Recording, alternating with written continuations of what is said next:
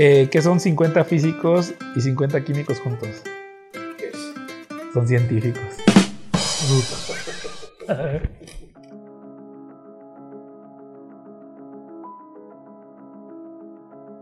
en la ciudad de Jerusalén, en el año 2017, se subastaron dos manuscritos de Albert Einstein por 1.5 millones de dólares.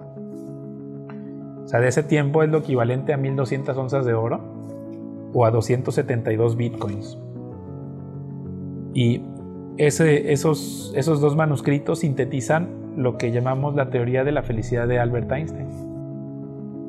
Y el texto dice así, dice, una vida tranquila y modesta aporta más felicidad que la búsqueda del éxito que implica un constante descontento.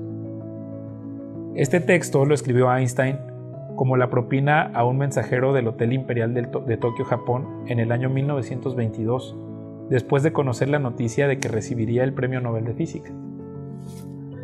Actualmente hay tres grandes posturas acerca de la felicidad. La más reciente es que se trata de un invento de hace 400 años para crear un ideal o un consuelo para las clases más desfavorecidas que tienen el deseo de aspirar a algo, en contraposición de las élites de la sociedad cuyo anhelo de riqueza y poder está satisfecho a un nivel más allá de las preocupaciones y problemas cotidianos de los simples mortales. La postura más popular en la antigüedad era lo que asociamos ahora con la calidad de vida, es decir, vivir una vida favorable y fructífera, con bendiciones de riquezas espirituales, por ejemplo, una familia con muchos hijos, un hogar cálido, una gran cantidad de ganado y abundantes cosechas, tener honores en la comunidad y disfrutar de la belleza y la sabiduría, eso era felicidad. Y hay otra postura donde se, donde se encuentra la felicidad relacionada a vivir en un estado de gratitud, satisfacción y dignidad independientemente de las circunstancias por las que atraviesas y de esta, de esta forma se muestra que también estás preparado para enfrentar los problemas de la vida. Tú puedes evaluar tus niveles de felicidad si te preguntas, si tomo en cuenta qué tan feliz diría que soy el día de hoy, o considerando todas las cosas, qué tan satisfecho estoy con la vida en su totalidad. Imagínate una escalera donde hay 10 peldaños y en la parte de abajo, en el peldaño 1, está la peor vida posible y en la parte de hasta arriba está la mejor vida posible. ¿En qué peldaño te encuentras el día de hoy? Recuerda que a mayor sinceridad, las acciones que puedes tomar son las acciones que puedes tomar para mejorar tu situación, para que sea preciso y concreto. Pero toma en cuenta que como dirían los estoicos, muy poco se necesita para hacer una vida feliz. Todo está dentro de ti en tu manera de pensar.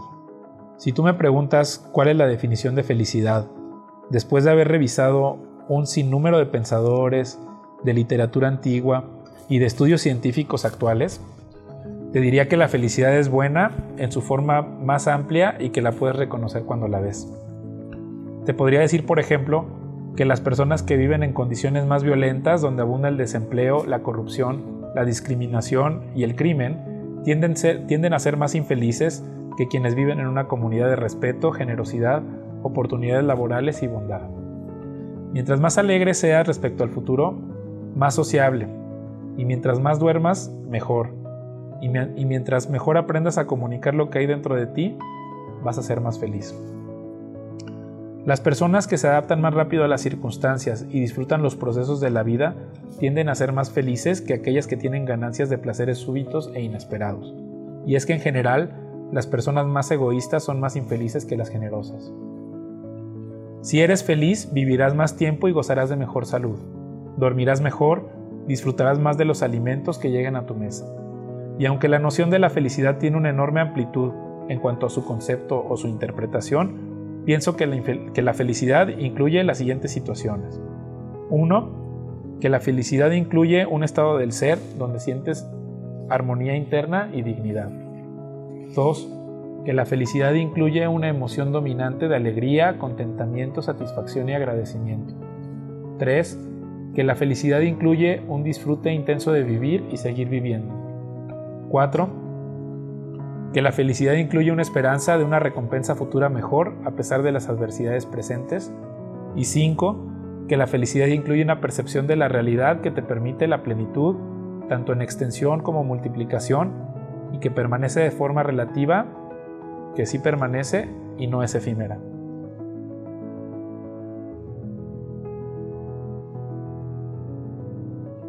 Como última conclusión, te quiero decir esta reflexión acerca de la felicidad, que la dejé al último de los ejercicios para demostrarte algo que ya te puede quedar evidente a estas alturas. La felicidad es una decisión de tu vida. No es algo que te platican, no es algo que quieres pasar demasiado tiempo debatiendo o discutiendo con alguien. No es algo con lo que quieres estar de acuerdo o en contienda con alguien. Prefieres experimentar la felicidad en todas sus caras que conocer los últimos detalles de, sus definiciones y de los estudios acerca de la felicidad.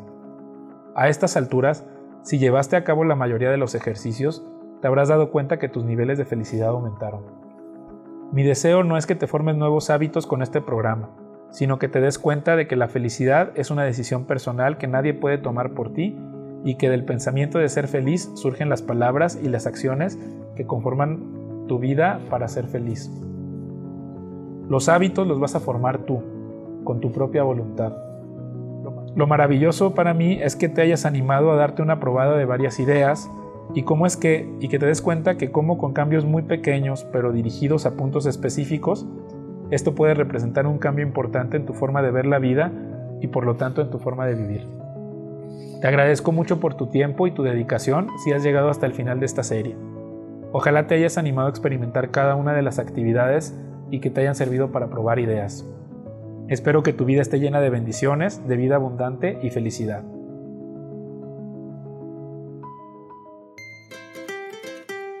Pues ya, ¿no? ¿Qué, le dijo una morsa a otra morsa? ¿Almorzamos o qué?